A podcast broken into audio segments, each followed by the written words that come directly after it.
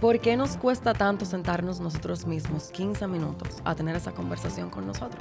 Cuando nos encanta que otra persona nos escuche. Al final del día nos pasamos la vida, creo, buscando respuestas afuera de lo que necesitamos, opiniones, y no necesariamente las opiniones de afuera y lo que te están diciendo afuera sea lo que realmente necesitas escuchar. Porque al final del día es un espacio de escucha activa contigo mismo. Hola, mi nombre es Catherine Castro, soy licenciada en psicología y hoy vas a estar escuchando una menuda conversación sobre salud mental, resolución de conflictos y asertividad por menudo podcast de APAP. Muchas gracias, Catherine, por acompañarnos en este espacio para hablar de este tan importante tema, no solamente para nuestro bienestar, sino también para el bienestar de todos los que nos rodean. Gracias a ustedes por invitarme, de verdad que un placer estar aquí. En tus redes hablas sobre crear conciencia acerca de la salud mental. Y hubo una publicación que nos llamó mucho la atención y quiero citar en esta conversación donde dices, la salud mental es el fundamento del bienestar individual y del funcionamiento eficaz de la comunidad. En los últimos años hemos visto cómo estas cifras han incrementado y nos encontramos con más personas que están teniendo situaciones de salud mental. Y la pandemia, por ejemplo, ha sido uno de esos detonantes de, los problemas de salud mental en nuestra sociedad. ¿Qué opinas al respecto y qué podemos hacer? Mira, la realidad es que sí, la pandemia desató eh, muchos temas de ansiedad y depresión. Obviamente las personas dejaron de estar tal vez libres, por, decir, por así decirlo, para estar encerrados. Y estar encerrados muchas veces nos hace cuestionarnos muchas cosas que de repente en el día a día, por el afán, no nos tomamos el tiempo de cuestionarnos. Y evidentemente hubo muchas situaciones de cuestionamientos internos, obviamente esta necesidad de, libertad que teníamos, de repente ya no la tenemos, y muchas otras cosas que pudieron haber pasado de manera interna en cada hogar que, no, que desconocemos. Y la realidad es que sí desató muchas situaciones y mi recomendación es que al final del día la pandemia solamente fue un detonante, pero no quiere decir que esas cosas no estaban ahí. Me doy a entender. Claro, y, y, bueno, eso viene también a implicar ciertos retos. ¿Cuáles son esos retos que entiendes que como país estamos enfrentando ya en esta etapa post pandemia, podríamos decir? Bueno, 100% de las secuelas que dejó la pandemia, de tal vez una salud mental no atendida en el debido momento. Evidentemente, altos niveles de agresividad, muchos niveles de agresividad en la calle, lo puedes notar como las personas transitan por la calle, la falta de paciencia que hay y tolerancia del ser humano al ser humano estamos haciendo lo que podemos, muchos de nosotros, creando contenido gratuito, pero es un tema de que creo que como país tenemos ese reto de darle la importancia a la salud mental que tiene y bueno, ya esto es un tema más allá de, nosotros. Tienes un proyecto interesantísimo que justamente viene a aportar a todo este tema de salud mental y es Embrace the Talk o Abracemos la conversación en español. Eh, y esto nos recuerda en este proyecto, una de las cosas que trabajas es precisamente que las conversaciones difíciles, aunque a veces sean retadoras, hay que tenerlas y que día a día nos encontramos de frente con todos estos escenarios. ¿Cuál es la historia detrás de Embrace the Talk y cómo manejas dentro de esta plataforma ese tema específicamente de, llevar esas conversaciones y abrazar esas conversaciones retadoras? Me encanta esa pregunta y te confieso que no me la hacen muy recurrentemente, así que te doy las gracias por hacérmela, porque Embrace the Talk nace de mi historia personal. Eh, yo pasé por situaciones de salud mental eh, bastante complicadas en un momento. Y cuando escogí este nombre de Embrace the Talk, que en español significa abrazando la conversación, no necesariamente estaba hablando de las conversaciones externas y de los demás con los demás, sino de esas conversaciones internas, incómodas, conmigo, que de repente estaba postergando por mucho tiempo y que no me permitían gozar de una sana salud mental. Y bueno, de ahí nace este nombre y definitivamente, obviamente, a la medida que me he ido desarrollando como profesional, he extrapolado obviamente el significado a las conversaciones externas que son importantes tener. Y quiero agregarle a esto que para tener relaciones sanas tenemos que tener conversaciones incómodas, por, más, por más incómodo, valga la redundancia, que resulte. Hablas de ese factor clave, eh, de escucharnos a nosotros mismos y de casi sería conversar con nosotros y con esos pensamientos. Para esas personas que están en el rush del día a día y que tomar esta pausa se les hace tan difícil para escucharse, ¿cuál sería el primer paso que deben hacer para poder conocerse mejor y entender si necesitan realmente eh, un soporte de un profesional en su trayecto de cuidar su salud mental? Mira, yo voy a hablar como sin muchos tecnicismos aquí, como que para que los oyentes puedan entenderlo bien. A mí me encanta utilizar metáforas. Y yo creo que la forma más fácil de yo poder explicarlo es como que te imagines en este momento, haz una visualización conmigo. Imagínate en este momento que tu mente es un closet. Y cuando tú entras al closet te das cuenta que la ropa está completamente regada. Los t-shirts están tirados, las camisas están tiradas, los pantalones están por un lado, los zapatos por otro. Entonces, cuando tú te levantas toda la mañana para ir a cambiarte, que tú abres el closet, tú te encuentras con ese reguero. Y tú lo primero que quieres hacer es coger lo primero que encuentras e irte. Pero al final del día, el reguero sigue estando ahí. Entonces, la idea es entrar al closet, reconocer el reguero que hay ahí y recogerlo un día a la vez, paso a paso, porque no tienes que recogerlo todo de un fuetazo en buen dominicano, sino hacerlo un día a la vez y hacerte consciente de cuál es el reguero que está ahí. Entonces, es la forma como más fácil de yo dejarle saber a la gente que la mente es así. O sea, la mente muchas veces nos hace creer, crear unas películas mentales y nos hace vivir en un abrumamiento y en una ansiedad importante que si no le prestamos atención, cada vez esas emociones y esos sentimientos se van a volver más fuertes. Para los que creen que tal vez cerrando esa puerta y dejando ese reguero ahí, utilizando tu metáfora, pues desaparece, ¿qué le dirías o cómo, cómo ese reguero se manifiesta en otras, eh, en otras fases de tu vida y en otros roles y en otras etapas? Excelente pregunta. Muchas veces el no tener mi vida tal vez en orden, yo no creo que todo el mundo siempre tenga su vida 100% en orden. Yo creo que eh, hay cosas que simplemente van a no estar en, orden, valga la redundancia, pero sí hacerte consciente de esto. Y por sobre todas las cosas, entender que si tú no te haces consciente de esto, las consecuencias de lo que puede pasar afuera es que puedo tener mucha irritabilidad, poca tolerancia con mi entorno, puedo estar con niveles de agresividad muy altos o también puedo estar desmotivado en muchos aspectos de mi vida, puedo tener desinterés porque al final del día esto se ve, esto se ve muy diferente dependiendo del individuo también. Por eso que la salud mental es muy individual. Y vemos cómo está conectado con muchas dimensiones de lo que somos. 100%. Y quiero agregarle a eso que tú decías como cómo escucharnos. Y me encantaría hacer como esta, esta reflexión. Te voy a hacer una pregunta. A ti te encanta sentarte con una persona y me imagino que te gustaría que esa persona te prestara atención por 15 minutos sin interrupción, si tú lo necesitas, ¿verdad? Es así. ¿Por qué nos cuesta tanto sentarnos nosotros mismos 15 minutos a tener esa conversación con nosotros? Cuando nos encanta que otra persona nos escuche al final del día nos pasamos la vida, creo, buscando respuestas afuera de lo que necesitamos, opiniones, y no necesariamente las opiniones de afuera y lo que te están diciendo afuera sea lo que realmente necesitas escuchar.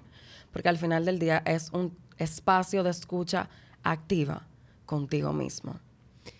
¿Hay algunos habilitadores o ejercicios que recomiendes para poder hacer este, este ejercicio de escucharnos? 100%. Mira, Ojo, no todo lo que voy a recomendar aquí funciona para todo el mundo y esto no es un sustituto de ir a terapia, porque no lo es, pero son herramientas que sí ayudan. El journaling es muy bueno, el journaling es esa mascotica o ese cuaderno que puedes comprarte con un significado y en las mañanas puedes sentarte con tu cafecito o con tu tecito y empezar a escribir todo lo que está pasando dentro de ti. Otra, otra herramienta es meditar, meditar ayuda mucho. Para las personas que están iniciando un proceso de meditación, yo les recomiendo que hagan meditaciones guiadas, porque si no, si no, o sea, como que no vamos a perder. Es como paso a paso. Otra cosa que ayuda muchísimo es hacer ejercicio. Ayuda mucho a drenar. Y cuando hablo de ejercicio, no necesariamente estoy hablando de ir al gimnasio, sino actividades físicas que te ayudan al movimiento. Hacer grounding es muy, bien, muy bueno. Grounding es salir a caminar descalzo en la grama y conectarte con el sol y tomar sol durante 10 minutos. Eso es vitamina. Al final er-, eres como una plantita y la plantita hay que regarla diariamente. Entonces, Todas estas cosas te van a invitar a ti a la autorreflexión y a estar más en conexión contigo y a estar menos reactivo. hemos puesto ya claro sobre la mesa que el primer paso es escucharnos a nosotros mismos. Luego entonces cuando eh, vamos a interactuar con ese entorno eh, y ya llegamos a todos los temas de resolución de conflicto con otros, ¿por qué entiendes que algunas personas son mejores teniendo ciertas conversaciones difíciles y a otras les cuesta tanto? No solamente con ellas, sino con las personas que los rodean. Mira, eso tiene mucho que ver por los estilos de crianza de cada quien y la historia que tenga cada quien. Muchas personas pueden tener una forma de resolución de conflictos ante situaciones mejores que otras porque no conocemos la historia de la persona que está detonando en X situación. Pero obviamente ya como adultos nosotros tenemos que hacernos responsables de esto y ver que realmente hay situaciones en las que de repente no estoy reaccionando de una manera asertiva. Entonces, aquí entra mucho lo que son la historia familiar, la historia clínica de la persona. ¿Qué ha pasado? ¿Por qué detonas cuando una persona te mira de X forma? ¿Por qué te lo tomas personal? Eso es mucho trabajo interno de autoconocimiento. Que por eso es la invitación a que siempre inviertas en ti para la medida de que te des cuenta que mientras más inviertes en ti, más autoconocimiento vas a tener de ti contigo y obviamente más inteligencia emocional para contactar con tu, con tu entorno. ¿Qué menudito nos daría sobre cómo podemos ser nosotros más asertivos en nuestro día a día? Bueno, mira, 100%. Hay un libro que yo recomiendo muchísimo que se llama Los Cuatro Acuerdos. Yo creo que ese libro eh, habla mucho sobre el cómo conectar con nosotros mismos. Pero un menudito que te daría para ser asertivos es literalmente cuando sientas que vas a reaccionar, tomar un espacio de 10 segundos, contarlos o tomar respiraciones profundas para no reaccionar inmediatamente.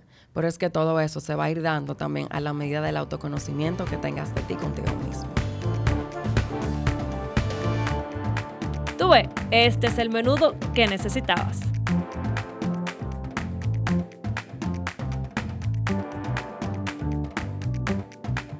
Hola, soy Vagna y estás escuchando Menudo Podcast. Es importantísimo para todo esto también ir a terapia, escucharse, como hemos hablado, y, saber que, bueno, que es todo un trayecto, que hay que ir recorriéndolo un paso a la vez. Pero hoy más que nunca hay muchísima cantidad de contenidos disponibles para que la gente pueda acceder y pueda eh, ocuparse por su salud mental. ¿Qué consejos eh, o qué necesitamos para tener esa salud mental? Mira, yo creo que lo primero que nosotros necesitamos para gozar de una sana salud mental es cuestionar cómo es mi entorno, cómo yo me comporto con mi entorno, cómo yo reacciono a mi entorno, cómo mi entorno de repente me puede estar detonando. Eh, y estas preguntas te van a llevar a la invitación de tú saberte consciente a través de estas preguntas qué cambios necesitas generar para crear esta sana salud mental. Porque al final salud mental se define como ese bienestar integral, como esta parte de que mi mente, cuerpo y alma o espíritu están realmente en congruencia. La gente piensa que salud mental nada más es un psicólogo. No. Hay muchas formas de experimentar una sana salud mental de rodearte con personas que te nutran. O sea, aquí ya hablo mucho de las personas vitamina. Cuidar tu salud mental es literalmente tu hacerte consciente. ¿Cómo me siento yo después de juntarme con esta persona? ¿Estoy cargado o estoy eh, abrumado? ¿Es una persona que realmente debo no o sea, distanciarme en un 100%, pero sí cuidar que tanto contacto con esta persona, cuáles límites tengo que poner, que aquí es donde entra la parte de los límites para hablar sobre asertividad es muy importante esta parte. ¿Y qué son los límites? Los límites son esa frontera necesaria que todo ser humano necesita para salvaguardar su espacio físico y emocional y de esta manera poder desarrollar una autonomía y una independencia que todo ser humano necesita para cuidarse a sí mismo y también cuidar a su entorno. Porque cuando te pongo un límite, estoy cuidando nuestra relación. Un eh, factor importantísimo cuando hablamos de todo esto eh, es, ser conscientes de que hay detonantes que no siempre controlamos que inciden en nuestra salud mental, en, nuestras relaciones laborales. Cuando tenemos que manejar algún conflicto en algún equipo o con algún colega, ¿qué recomiendas? ¿Cómo manejarlo para que se pueda lograr de forma asertiva y pueda resultar algo positivo de lo que inicialmente pues, era un conflicto entre dos partes? Mira, una frase que me encanta que me dijo mi terapeuta y hace una de, las frases que me ha como mind blowing. Ella me decía, Katherine, las personas no están, no están reaccionando a ti, las personas están reaccionando a su mundo interno. Eso es lo primero, saber que si se puede presentar un conflicto y yo me lo estoy tomando personal, entonces esta persona me está reflejando algo que yo también tengo que trabajar. Entonces, aquí hacernos conscientes de los detonantes es yo ver qué me está reflejando esta persona de mi historia y por qué me lo estoy tomando de X forma. Y tomarme mi espacio para analizarlo, poder autorregularme emocionalmente. Y aquí es donde entra la parte de la inteligencia emocional y, por sobre todas las cosas, las emociones. Porque las personas piensan que las emociones son positivas y negativas. Las emociones no son ni positivas ni negativas, las emociones simplemente son. ¿Qué pasa? Lo que va a marcar la diferencia es como yo decida autorregularme con esas emociones. El problema no son las emociones, sino cómo yo me relaciono con esas emociones. Entonces, comprender qué es lo que me está pasando, identificar, identificarlo primero, perdón, luego comprenderlo, luego que lo comprendo, lo dreno y luego utilizo esta emoción a mi favor para para resolver cualquier situación que se esté presentando, tanto en el entorno laboral como en el entorno familiar, donde sea, porque al final siempre estamos todo el día compartiendo con alguien. Recomendación número uno para personas que están eh, ejerciendo un papel de liderazgo, que siempre se, se preocupen por cómo están viendo sus colaboradores. Estoy notando que te sientes de X forma. Si quieres hablar, estoy aquí. Mira, creo que sería un buen momento para que salgas a respirar si tenemos una discusión, porque también puede pasar que los líderes nos molestemos porque somos seres humanos igual que cualquier otro. Mira, en este momento entiendo que no puedo seguir teniendo la conversación contigo, dame 15 minutos o dame 30 minutos y venimos ahora a resolver la situación. Nos sentamos, cuéntame cuál fue el problema, qué fue lo que te molestó. Porque mira qué sucede en las relaciones, tanto laborales o de pareja o familiares, lo que sea. Muchas veces cuando hay una discusión, tú estás jalando para tu lado y yo estoy jalando para el mío. Tú te estás defendiendo y yo me estoy defendiendo. Pero ¿quién defiende la relación? La relación se queda completamente abandonada. Nadie se para por defender la relación. Entonces aquí es donde entramos en, me molestó esto, te molestó esto, pero vamos a pararnos por la relación para ver qué solución y qué acuerdo podemos llegar para que esto no se vuelva a repetir. Y para esto hay un factor importantísimo que tú lo mencionas mucho también en tu plataforma y es escuchar. A veces estamos tan en automático que uno está solamente ahí para responder y no realmente escuchando lo que la otra persona está diciendo verbal y hasta con su lenguaje eh, corporal. corporal. ¿Por qué crees que se hace tan difícil escuchar y cómo podemos ejercitar esta escucha activa? Se nos hace muy difícil escuchar porque vivimos en una sociedad donde todo obviamente es rápido, una sobreproductividad, todo lo queremos rápido, queremos respuestas rápido, queremos resolver la cosa rápido. Entonces entendemos que tenemos que solucionar la cosa rápido y estamos todo el tiempo bombardeando. Estamos bombardeando todo el tiempo y estamos siendo bombardeados todo el tiempo. Entonces aquí entra la parte de que si realmente me preocupa cómo tú te sientes y me ocupa cómo tú te sientes, yo me voy a sentar contigo a escucharte, pero también tú te vas a sentar conmigo a escucharme. Entonces, ¿cómo desarrollar una escucha activa? Tratar de desarrollar la parte de no enjuiciar lo que la persona me está diciendo, porque de repente para ti lo que tú me puedas estar diciendo para mí puede ser completamente tonto, pero para ti no lo sea. Entonces yo creo que la primera base de todo es tratar de no juzgar y poder reconocer el ser humano que está delante de mí y decirte, mira, lo siento, mi intención no era esta, creo que podemos llegar a este acuerdo y de esta manera sí estamos eh, desarrollando una escucha activa, porque me estoy preocupando en tus emociones, en lo que tú sientes. No es que soy responsable de tus emociones, sino que me empatizo contigo de por qué te puede estar molestando X o Y cosa, yo lo entienda o no lo entienda. Es así. A inicios de la conversación hacíamos una visualización. Pues me gustaría que ahora hiciéramos otra. Y es hacia la Catherine de hace 10 años. Nos mencionaba como inclusive tu proyecto surgió pues de tu historia. ¿Qué le dirías a esa Catherine de hace 10 años y cómo ese mensaje también serviría a otros jóvenes que están pasando por distintas situaciones? Mira, a la Catherine de 10 años yo le diría que no pudo hacerlo diferente hizo lo que pudo con los recursos que tenía en ese momento. de que todo pasa y que nada es eterno. Pero si tuviera la oportunidad de decirle algo a esa jovencita, le diría que trabajara desde cuando pudiera en su salud mental, que trabajara en su autoconocimiento para que ella pudiera vivir una vida plena como la que estoy viviendo hoy, pero quizás con un poquito más de anterioridad. Eh, y por sobre todas las cosas, le diría que pase lo que pase, ella, ella va a poder. Ella va a poder. Conversando contigo, nos hemos dado cuenta que eres una persona que, practica eso que predica. Eh, y uno de esos conceptos muy alineados a la salud mental, pues, es el bienestar. ¿Qué es el bienestar para ti? Me encanta que tú me preguntes qué es el bienestar para mí, porque aquí entra el tema de que la salud mental y el bienestar se ven muy diferente para cada quien. No de repente lo que es bienestar para mí lo va a ser para ti. De repente bienestar para ti sea ir al gimnasio, de repente para mí sea bailar salsa. Pero bienestar para mí significa estar en coherencia y congruencia con lo que yo soy, con lo que predico y con lo que digo. Para mí bienestar es estar en paz con la persona que fui, con la persona que soy y con la persona que sé que seré para mi bienestar es estar con mi familia y valorar esos tiempos. Para mi bienestar es pasear a mi perrita Miley.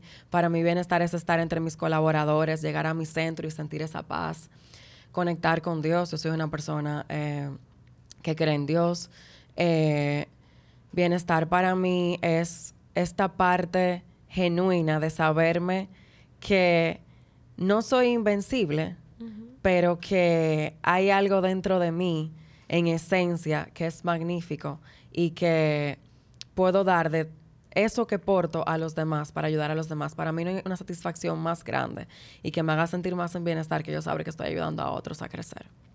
Para ti, Catherine, y para concluir esta interesantísima conversación, ¿qué te motiva a continuar siendo y dando una mejor versión de ti todos los días? ¿Y qué te ayuda a sobrepasar los momentos retadores que siempre eh, llegan y se van? Mira, gracias por esta pregunta otra vez. Me encantan las preguntas de verdad que están haciendo porque me parece tan genial que ustedes lo humanicen. Las personas creen que nosotros los psicólogos tenemos la vida resuelta, que no tenemos situaciones. Nosotros los psicólogos también somos seres humanos y también pasamos por situaciones. Y te puedo decir que al final del día se trata de saberme que yo no voy a poder con todo a la vez yo puedo con todo, pero no con todo al mismo tiempo, número uno. Número dos, de saberme que tengo una red de apoyo, que eso para mí es súper importante, una red de apoyo que en los momentos difíciles me dice, estoy aquí. Mi conexión espiritual, muy importante, me ayuda como a volver a mí misma. Em, y esa mejor versión de la que tú hablas, yo creo que todos los días estamos como en una constante evolución, tú sabes y que al final del día yo no creo que haya una peor, una media o una mejor versión. Yo creo que todas las versiones que hemos sido en algún momento de nuestra vida nos han traído a la persona que somos hoy. Gracias a esa historia estoy aquí y puedo reconocer cuáles son mis sombras y cuáles son mis luces, porque todos somos luces y sombras. Bueno, Catherine, muchísimas gracias por acompañarnos, por todo ese menudo de tanto crecimiento para cada uno de los que nos están escuchando. Así que continúe con este gran proyecto que tienes y con ese propósito de continuar aportando en la vida de todos. Gracias a ustedes, de verdad que me encanta esta menuda conversación. gracias a ti.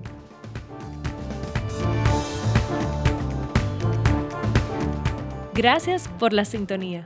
Sigue la conversación por las redes sociales utilizando la etiqueta Menudo Podcast APAP.